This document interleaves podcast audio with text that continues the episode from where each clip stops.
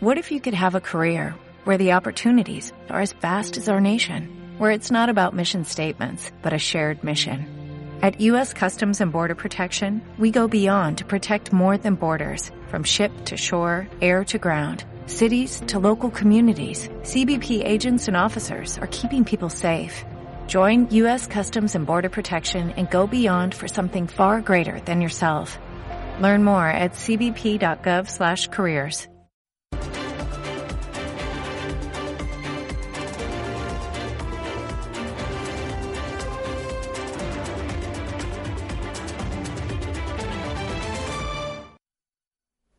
Muy buenas noches, bienvenidos a los servicios informativos de Ceuta Televisión. Comenzamos contándoles que la audiencia provincial ya tiene todos los recursos presentados, tanto por las acusaciones particulares como por la defensa y la fiscalía, en el caso del 6F. Ello se ha notificado a las partes hace un par de días, casi coincidiendo con el sexto aniversario de la tragedia. Fuentes jurídicas relacionadas con el caso descartan, en principio, que el tema esté resuelto antes del verano.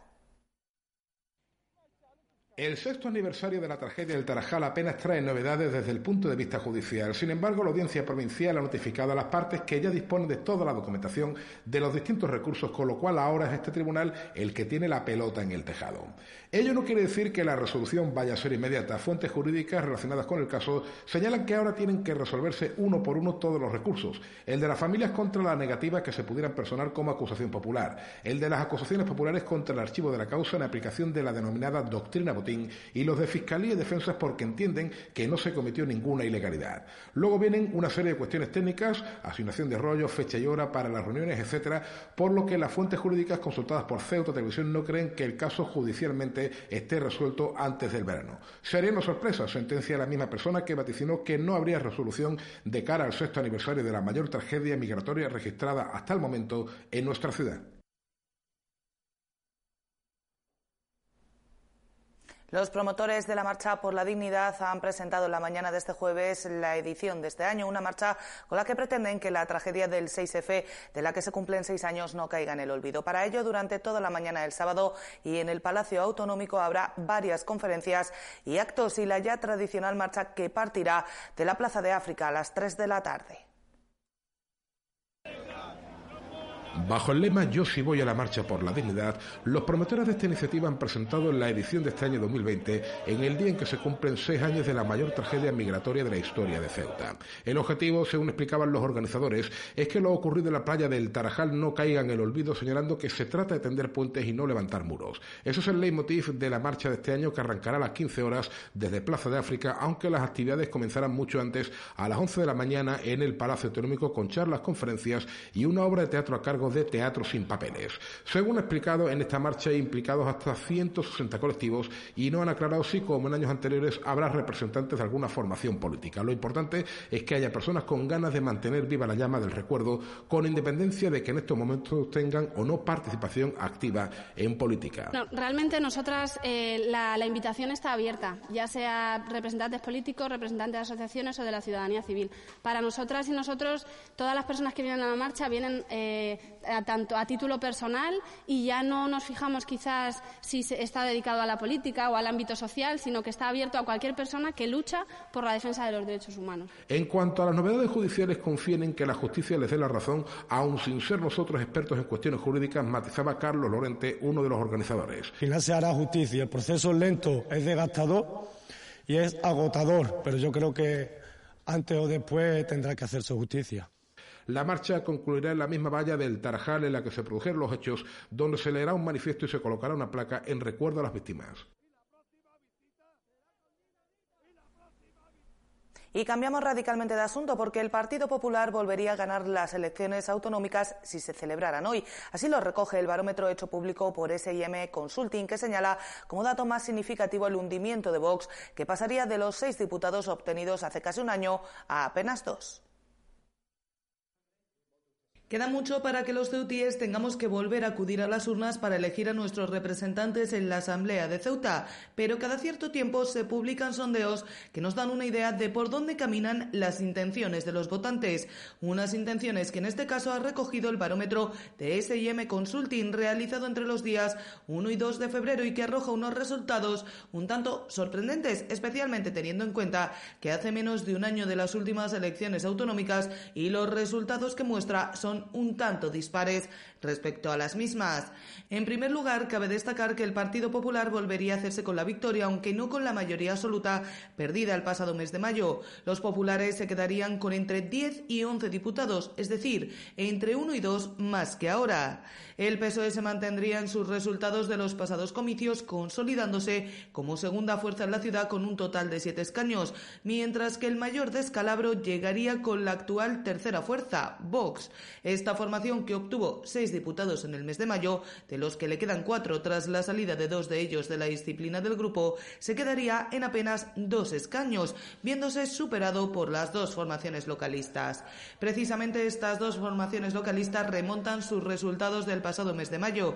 MDIC recuperaría los tres escaños, uno más que en la actualidad, mientras que Caballa se quedaría entre los dos y los tres diputados, recuperando parte de la fuerza perdida el pasado año, cuando se quedaba con un único representante en la Asamblea. Este sondeo se ha realizado con una muestra de 534 entrevistas, todas ellas telefónicas, y cuenta con un margen de error del 4,22%.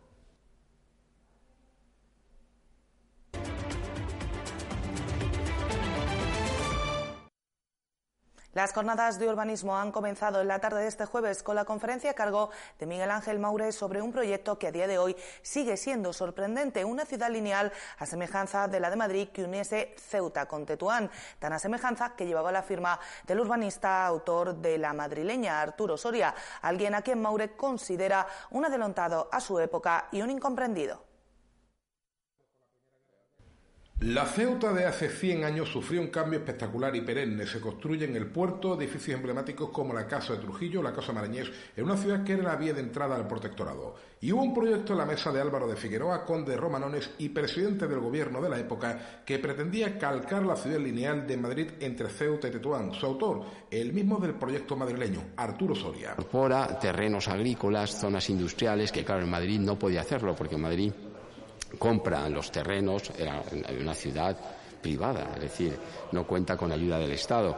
Entonces compra solamente los terrenos que edifica. Esta posibilidad centra la primera conferencia de las jornadas de urbanismo del Instituto de Estudios Ceutíes a cargo de Miguel Ángel Maure, profesor universitario y gran estudioso de la obra de Soria, a quien considera, ante todo, un hombre adelantado a su época y tal vez un incomprendido. Eh, la difusión de, de Arturo Soria eh, debe de permanecer porque es un urbanista, es uno de los, de los primeros, junto con Ildefonso Cerdá, yo diría que son los dos mejores urbanistas que ha tenido eh, España.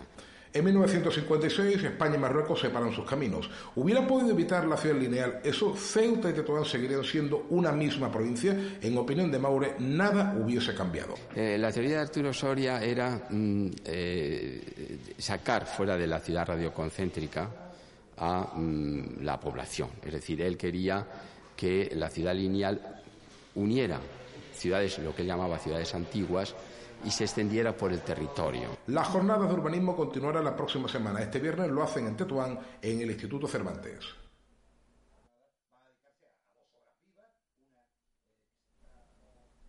Vamos con más cosas. Francisco Bernal Rejano ha presentado este jueves en la Biblioteca Pública del Estado 1958, una novela salpicada de recuerdos de su trayectoria vital. El título hace alusión al año en que nacieron tanto él como su esposa, la recordada Carmen Cerdeira, y el libro tiene la relación entre ambos como hilo conductor de la trama. En julio de 2007 el cáncer acababa con la vida de Carmen Cerdeira, senadora, eurodiputada, asesora del exministro Belloc o delegada del gobierno, se iba antes de alcanzar los 50 años de edad y dejaba una huella profunda entre quienes las conocieron, fueran o no afines a los ideales políticos de una mujer dotada de una personalidad arrolladora. Esa huella llevó a su compañero de vida, Francisco Bernal, a escribir 1958, el año en que nacieron ambos. Cinco años de escritura que surgen de una idea dada por una amiga y que en algún momento tuvieron que detenerse. El escritor confiesa que algunos recuerdos le hicieron casi tirar la toalla. Eh, ha habido momentos en que no es que haya tirado la toalla, pero sí que he tenido que pararlo porque los recuerdos no siempre son los deseados. Bernal comienza su historia en la infancia de un niño de un colegio religioso de la Ceuta de los 60, alguien que no había oído nada de política en su vida hasta que se cruzó con Carmen Cerdeira. Esta fue en 1986 la primera mujer en representar a Ceuta en las Cortes, formando parte del Senado. Algo afortunadamente normalizado hoy en día, pero no tanto en aquella España que nacía a la democracia. Eh, nos, adelantamos a la sociedad en ese sentido pero nunca lo tuve. Eh, soy un feminista a pesar de ser hombre, y lo cual creo que deberían serlo muchos, o casi todos, o todos, mejor todavía. 1958 surge de una serie de escritos en redes sociales y está ambientada en buena parte en la transición. ¿Cómo hubiera sido aquel periodo con Internet y redes sociales? Hubiera sido diferente. Los niños de mi época hablábamos, jugábamos, intercambiábamos la bicicleta, la pelota, el balón. Bernal, funcionario de profesión, debuta como escritor con este trabajo. Y la Hermandad del Rocío ha vuelto a demostrar su implicación en las cuestiones de carácter social, en este caso de la mano del proyecto Planta Cero. Se trata de una iniciativa en la que participan todas las hermandades rocieras y que tiene como fin hacer la vida un poco más fácil a los adolescentes que deben permanecer ingresados mientras reciben sus tratamientos oncológicos. Si quieren saber cómo colaborar, aquí se lo explicamos. Que la Hermandad del Rocío es una de las más activas de nuestra ciudad es un hecho probado. Durante los últimos años, su trabajo en pro de proyectos sociales ha sido reconocido desde sus ya tradicionales colonias de verano a sus paellas solidarias para recaudar fondos para que nadie en Ceuta se quede sin disfrutar la Navidad. A estas iniciativas, en este 2020 se suma otra, el proyecto Planta Cero. Se trata de una acción que surgió con el objetivo de crear un espacio lúdico en el Hospital Virgen del Rocío para aquellos adolescentes que se encontraban ingresados recibiendo sus tratamientos oncológicos. Un proyecto que de la mano de la Asociación Andex se ha hecho más ambicioso y que contempla ya una planta completa en la que junto a las opciones de ocio para estos chicos se contemplan espacios para la investigación. Se fraguó este, este proyecto que es más ambicioso. Este proyecto lo que, persigue es hacer una, planta eh, en su totalidad para los niños adolescentes con, con tratamiento de cáncer, en el que ya no solamente recojan las zonas lúdicas, sino que también pues haya una, zona de, tratamiento, unas habitaciones para, para estos niños enfermos, también una zona para el estudio y la investigación sobre el cáncer en estas edades y bueno, pues nuestra obligación, como no, era pues participar de este proyecto. Para ello, desde Ceuta se ha puesto en marcha la venta de rosas solidarias con motivo de San Valentín, una iniciativa que ha sido un éxito absoluto y mediante la que en apenas día y medio se han vendido las más de 500 rosas disponibles. Pese a ello, quienes quieran colaborar pueden hacerlo poniéndose en contacto con cualquier miembro de la hermandad o a través del teléfono 691 526046 mediante el que se les indicará cómo hacer la donación. Bueno, tengo que decir que afortunadamente eh, hemos agotado las rosas que se han pedido. Ya no hay rosas para vender. ¿eh? han sido cerca de 500 rosas las que hemos podido vender en tan solo día y medio. Y bueno, ya son muchas las personas que me están llamando. Yo he facilitado un número de teléfono, pero se pueden poner en contacto con cualquier miembro de la hermandad porque vamos a hacer eh, eh, todos esos donativos y todas esas aportaciones que vayan con este, con este destino, pues se va a, incrementar en, los beneficios de la venta de las rosas y se va a hacer pues un solo ingreso para, para este fin. Una colaboración que en el caso de Ceuta ha vuelto a demostrar la generosidad de su gente, que se ha volcado en una causa por la que puede verse afectado cualquiera. Ceuta es muy generosa y bueno, pues cuando se trata de niños y además de niños con estos, con estos problemas, que además es una enfermedad que, que a todos nos, nos toca, pues si no de cerca, pues algún vecino, es una lacra que tenemos encima en esta sociedad y bueno, pues tratándose de niños y de adolescentes, pues aún más la gente se, se solidariza y, y, colabora. Desde la Hermandad se ha mostrado además la satisfacción por el crecimiento en materia de acción social que se ha vivido en los últimos años, pasando de una inversión inicial de en torno a 2.000 euros a más de 12.000 durante el pasado 2019.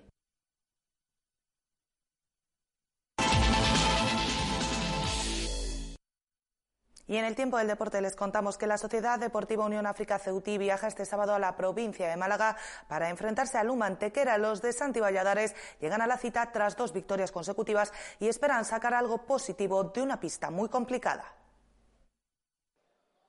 La Sociedad Deportiva Unión África Ceutí derrotó al Riva Futsal por 7 a 4 el pasado fin de semana en el Guillermo Molina en un encuentro correspondiente a la decimonovena jornada de la segunda división de la Liga Nacional de Fútbol Sala. Los de Santi Valladares derrotaron al colista en un gran partido de los suyos ante su afición y se llevaron tres puntos vitales en la lucha por el descenso. La victoria caballa tuvo un gran protagonista. El arapivo Rubén Montes anotó cinco de los siete goles de la Sociedad Deportiva Unión África Ceutí en un partido estelar del Pichichi de la pasada temporada en Segunda B y pieza fundamental en el ascenso. Algún día tenía que romper esa lateral, estaba un poco desesperado porque venía de... Pero bueno, yo decía que no se preocupara que cuando llegaran llegarían todos juntos, ¿no? Entonces, bueno, el otro día la verdad es que hizo, ya no por los goles, hizo un muy buen partido, lleva haciendo los últimos dos, tres últimos partidos muy buenos. Y el otro día por encima lo acompañaron los goles y yo me alegro muchísimo por él y por el equipo porque, porque estamos necesitados de todo lo que podamos soportar cada uno de nosotros. Este sábado la Sociedad Deportiva Unión África Ceutí viaja a la provincia de Málaga para enfrentarse al Humantequera. Santi Valladares es consciente de la dificultad del choque, pero avisa de que irán a por la victoria desde el pitido inicial ante el potente conjunto malagueño donde milita el jugador ceutí Dami Ramos. Sí es cierto que si nos venimos al resultado de aquí de casa es un resultado un poco alarmante, pero si ves el partido también verás por qué, por qué sucede. ¿no? no fue tan superior como nosotros como para tener ese resultado. Y bueno, ha perdido partidos también Antequera en canchas que no debía perder. Bueno, en la segunda división todo es posible. Nosotros estamos muy confiados con nuestro trabajo, con lo que estamos haciendo. Las victorias te dan moral, te dan mucha más energía para afrontar el siguiente partido y, ya te digo, vamos a, vamos a Antequera con todas las garantías de intentar sacar los tres puntos. La Sociedad Deportiva Unión África Ceutí intentará conseguir los tres puntos en la complicada pista de Lumantequera en una vigésima jornada que tendrá los siguientes emparejamientos: Irefran Elche, El Pozo Murcia, Noya Portus Apostolis, Manzanares Fútbol Sala, Santiago Futsal, Ciudad de Móstoles, Software del Sol Fútbol Club Barcelona B, Nítida Alcira, Bisontes de Castellón, Bedic Futsal, Solís Fútbol Sala Talavera, Humantequera, Sociedad Deportiva Unión África Ceutí y cerrará la jornada del encuentro entre el Riva Futsal y el Colo Colo de Zaragoza. Pues con la información deportiva les decimos adiós por hoy, no sin antes recordarles que pueden seguir toda la actualidad de la ciudad en nuestros perfiles, en las redes sociales Facebook y Twitter, en nuestros podcasts y, como no, aquí en www.ceutatv.com. Hasta mañana. Adiós.